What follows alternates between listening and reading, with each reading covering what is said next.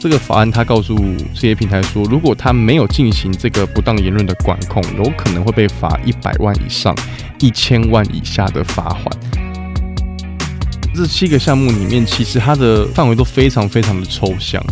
就什么是公共健康？就是公共健康什么意思？就是这个东西是你很难被定义出来的。所以如果我说，就是这个人，这个人欠我很多钱，然后就说，哎呦，歧视言论，注意一点哦，然后就可能会被审查。仇恨言论，这个违反数位中介法，这被 ban 掉。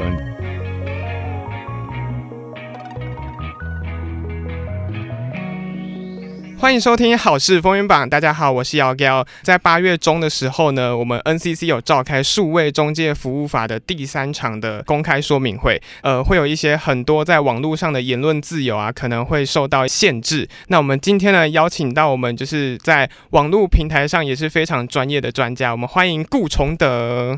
Hello，Hello，不要讲专家啦，应该是专家吧？要不要先秀出一下自己的哦行头？行头没有没有行头，就是创业还没有死掉。大家好，我是崇德，那在高雄成立这个网络行销公司，已经迈向第五个年头，蛮久的，所以是从二十三岁到现在，好年轻。我现在二十三岁，然后还在这边，哎，你那边也很强，好不好？你在这边就很猛了。我现在二十三岁，在加狼头喽啦。不会了，不会了。对对对。那其实，在这一次的数位中介服务法的这个第三场的公开说明会，它其实就是说，呃，在网络上，因为有太多的不正当的言论，所以希望可以透过这些业者还有网络平台来减少这些不当的言论的发生。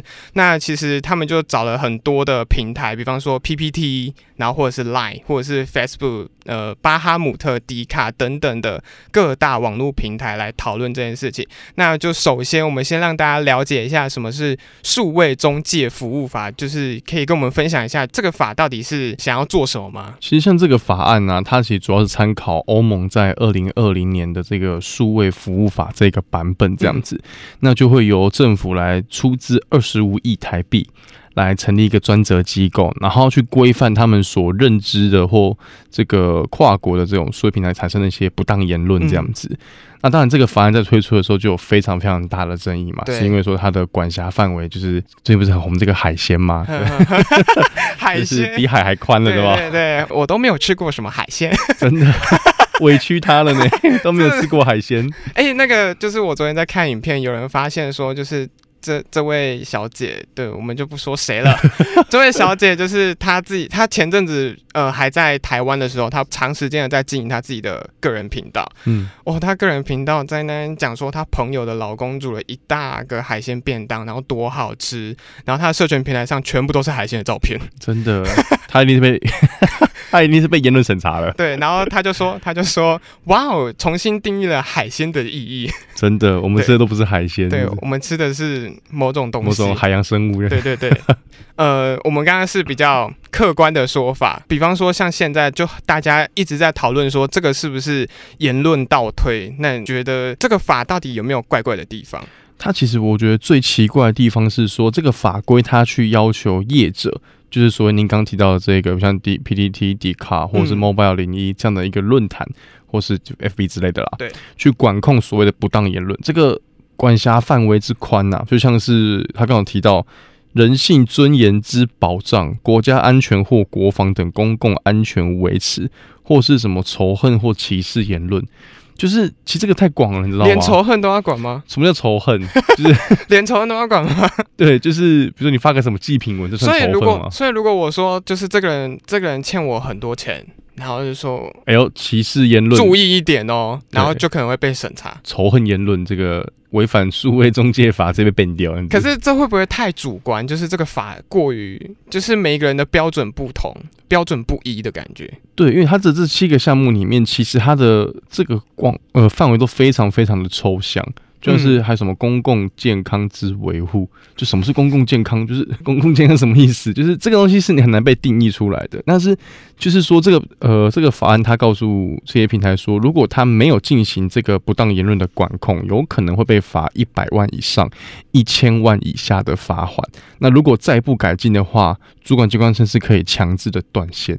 就可以把你这个平台封掉，所以它就是它其实是规范主管机关的一个法律，就是平台平台的业者的这种概念。对对对，但我想台湾不会有哪一个业者他会就是愿意承受这个一千万以下的罚款这件事情。而且我觉得应该没有一个网络平台会答应吧。对啊，确实，因为像我自己做一些功课的时候，我会去看一些 PPT、PTT 的言论，我觉得那是一种舒压，哎，嗯，就是里面就很多那一种正确、政治正确或政治不正确的各种言论，但是我觉得不管是对还是不对，我觉得都是一个呃正反两面的一个看法，嗯，你不会只有单一的看到呃市面上或者是台面上有的那种。言论自由，但是私底下这些平台就是会比较，我觉得比较贴近大家。嗯，确实，因为每个平台的这个受众不太一样嘛，所以它的用户组成是有落差。就像是你看迪卡，现在是上班族多一些，嗯，可是你去看一个叫 Ruvio 的论坛，里面全部都是大学生。哦，对，所以其实这个不太一样的话，那每个年龄层本身就会有他们那个年龄层的共同语言。对，那你很难去规范说什么叫做。比如说危害到这个公共健康的这个公共健康太困难了啦，这个 可以请 NCC 出来解释吗？对，然后 NCC 后来他也做了一件我觉得蛮蛮卸责的一件事情，是他他说他们不会去自己去认定违法的内容，而是由这个各部会主管去认定，这就也很奇怪。嗯，比方说。像是经济主管机关，他要去管辖的是资讯及智慧财产权的相关事情。经济跟资讯。对我举个例，像最近这个前阵子啦，论文不是嗯风风火火的嘛？对，论文超人风波，对嘛？这个到底谁抄谁，这个没有说出来。到底谁写的是原版，不知道。对，但是你看哦，今天如果台大认为他是抄袭，对，那今天执政党或是其他主管机关认定他不是抄袭，嗯，那到底这一个就是所谓像这个平台 D 卡 P D D 他们要封谁的？嗯，对，这个很难被定义吧？就是说。这种时候，就是台大也是一个学术单位，那他说有，那另外一边说没有啊，那封那准准备要封谁？就是你完全不知道该就是谁对谁错，你也不清楚。对，那更何况的是你要求这个经济主管机关，他可能连对于这一种审查能力都没有。嗯，对，他就有点膝跳反应式，或比如说像是教育主管机关，他必须去审查校园霸凌的事件。就什么叫校园霸凌？这我就派工呢，就是对啊。校园霸凌，我是没有霸凌过了。这样讲都不对。对，所以说，其实我觉得他用这样的方式去规规范我们的网络上发言的权利，其实是一件很奇怪的事情。嗯，那比方说像这种法令上，其实对各大平台或者是对整个社会有什么样的好处吗？这个法案在立法的时候，其实他们有有提到说，希望可以去遏止那那些所谓的假新闻，嗯，或者是说当有一些呃不当内容，比如说被偷拍的啦，对，还是说什么东西被流出啦，他们可以有这样的法令去管辖，嗯，对啊。当然，一部法案不会有，它不会是全部都不好，也不会是全部都好。那我觉得，如果是踩在这一个希望可以管辖不当的可能流出或偷拍的内容，这我还可以理解。对，但是，嗯，他如果用一个很盖瓜的方式，像我刚刚讲的，就是有七个不同的指标去盖瓜这件事情，其实是我觉得它是有互相矛盾的。嗯，就是你说你想要管辖那那一些就是被偷拍的内容，但是这不等同于就是网络上的这样这么这么大范围的言论审查。我觉得有点像是就是把他们未来会做的任何事情先合理化一个东西在，然后之后他下去做一些。行为的时候，他就说：“哎，我我有这样写过，这样子。”对啊，然后就像是他们会会说，希望这个被封掉之后啊，他们会把这样的一个讯息丢给法院，那法院的窗口必须要在四十八小时之内做出裁定。多难呐！很困难呢，四十八小时那个就被删掉了。两天，你根本查不到东西啊。对你两天内要做出这到底是不是假新闻？这是不是符合你所谓的数位中介法的讯息？我们连一般打官司都不可能两天出结果，对，更何况是这一种这么有争议或很模糊的一件事情。比方说像上次那个警察圈的那个杀警案，嗯，可能现在大家会有一些作为，所以他的动作比较快。但是如果按照一般的程序来讲的话，他也许不会在四十八小时内就有一个正确的结果，而且一开始的锁定的人是错误的。嗯，而且我觉得我们要求主管机关在四十八小时内做出正确的结果，那我对于这样的一个执法的品质，其实我是很质疑的，就他很难有品质吧？对，就是很难确定说他到底是真正有做这件事情，然后去罚这个东西。对，对还是因为这个案量太高了，所以他们只好就草草。而且万一后面那个量很多怎么办？对啊，你就像一个平台，像就以前知道知道，迪卡一天大概都有一万多个人发文，对啊，呃要一万篇文章，照十趴被审查，一天迪卡就要看一千篇文章那，那没完没了哎、对你根本翻看，你真看不完啊。好，但就是比方说像现在这个言论自由的限制还是保障，是呃它的设计如果完整一点，如果完善一点，如果正确一点、明确的话，是会不会对我们的言论上有一些些保障，或者是比较不会看到一些像刚刚讲的呃过当的言论，或者是一些假新闻的发生？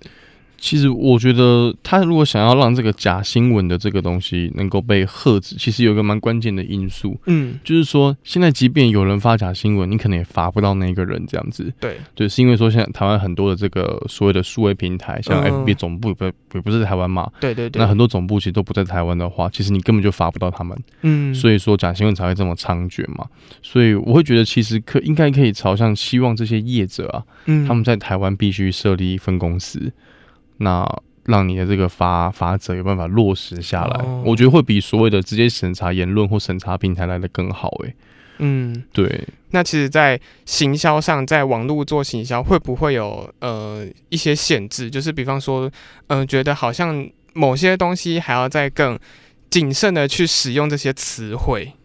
我觉得会耶，因为其实网络行销，其实它说白了就是我们在网络上针对不同的年龄、不同族群的人去做互动嘛。对，但是这些互动可能有些有些文字是很没有逻辑的，对，比如说像在 PPT 上面会有个什么，就是坐等五楼，嗯，对，五楼什么，反正就是什么东西骂五楼。哎、，五楼超迷音，对 我觉得五楼超迷音的，对，这就是一个在那个论坛会特用的一种用语，对，或者是说我们在可能在迪卡说什么，哎、被烧到了这样，对对对对。烧到也是一个那边的用语，对，对，那如果这些东西，如果单纯看“烧到”这个字的话，说，哎、会不会是失火啦？要哦违反这个哦。公共健康？哦哦，对耶，对，那你说这种东西会不会对网络行销产生严重影响？我觉得一定会。嗯，对，是因为你的用用字上面的话，因为你永远不可能抓住那一个主管机关认为的那一把尺，对，每个审查那个宽度不一样嘛。嗯，对因为主管机关归主管机关，就是他们有他们自己的审查方式，但是平台业者也有自己平台业者的审查方式。平台一定从严呐、因为他今天从严的话，他就可能就不用被罚钱。嗯，可是他如果放宽的话，那主管机关说，哎、这个你怎么没有把它加注为需要警示的内容？嗯，对，最高是罚到一千万呢、多罚几次他就回家了、欸 真的就倒了吧？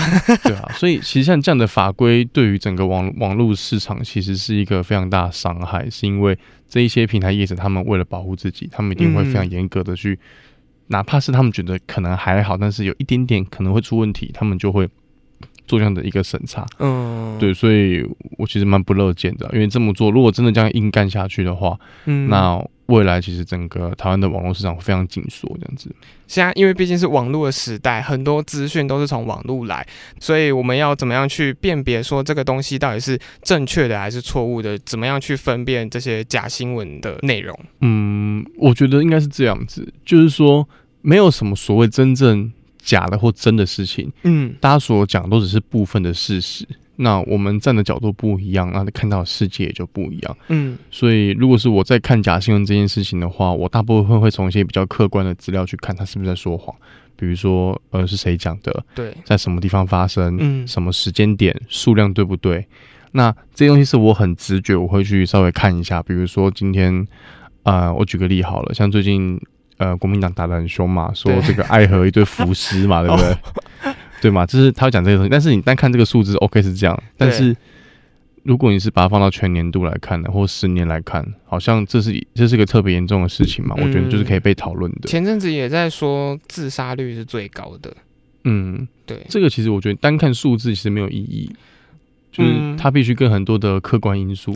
对，就是环境也是一个很大的原因，比方说公共健康 也是一个很大的关系，对，或是就像是之前有有有一度啦，就是说国民党有在说高雄的年轻人嗯是二十到三十九岁，这四年来少了四万五千个。嗯那民进党的有些有立委就说，哎、其实这个数字是最低的，嗯对，因为我们如果如果跟台北跟别的六都比起来，其实我们的人口出走没这么严重。对，但是他忽略到一个事实，就是我们的人口基数不太一样。哦。然后台北是六，百万嘛，啊，我们这边是两百万，对，那你拿这个基数不一样去比起来，其实他就把这个所谓的数字分子分母的概念嗯，颠倒。我觉得就是太多东西想要比较，但是好像呃变因可控因素跟不可控的因素，他们都没有考虑到进去，所以我觉得就变得你那些内容变得好像只是大家的片面之词。我觉得，对啊，所以假新闻这个我自己看的还蛮淡，所以我觉得说，其实你只要是看到一个讯息的时候，不要见猎心喜，去、嗯。就是很大肆的去分享，或者是说你看到之后，你可以稍微停一下，去、去思考它的一些真实性。嗯，那基本上不会有所谓的假新闻，就对，它只是部分的事实而已。就是变成是大家只截录那个部分，嗯，但是你可能啊可以看到更完整，所以如果你看到呃，比方说一些新闻片段，或者是大家贴给你的东西，你可以去再找更多的资料来佐证你这些这件事情到底是对的还是错的，你这样嗯才会比较完整的看完这一整篇新闻，才不会变得是呃你接受的东西太单一。对啊，就是不要别人说什么，他就是什么。嗯那基本上假新闻这个就不会是太严重的问题，这样子。嗯，那像这样子，如果这个法如果哪一天真正实行了，它对于我们的呃，我们要怎么样去避免这些言论过当的方式呢？就像是在论坛上面好了，嗯其实我们其实不要直接去攻击人家，你是猪吗？还是什么对不对？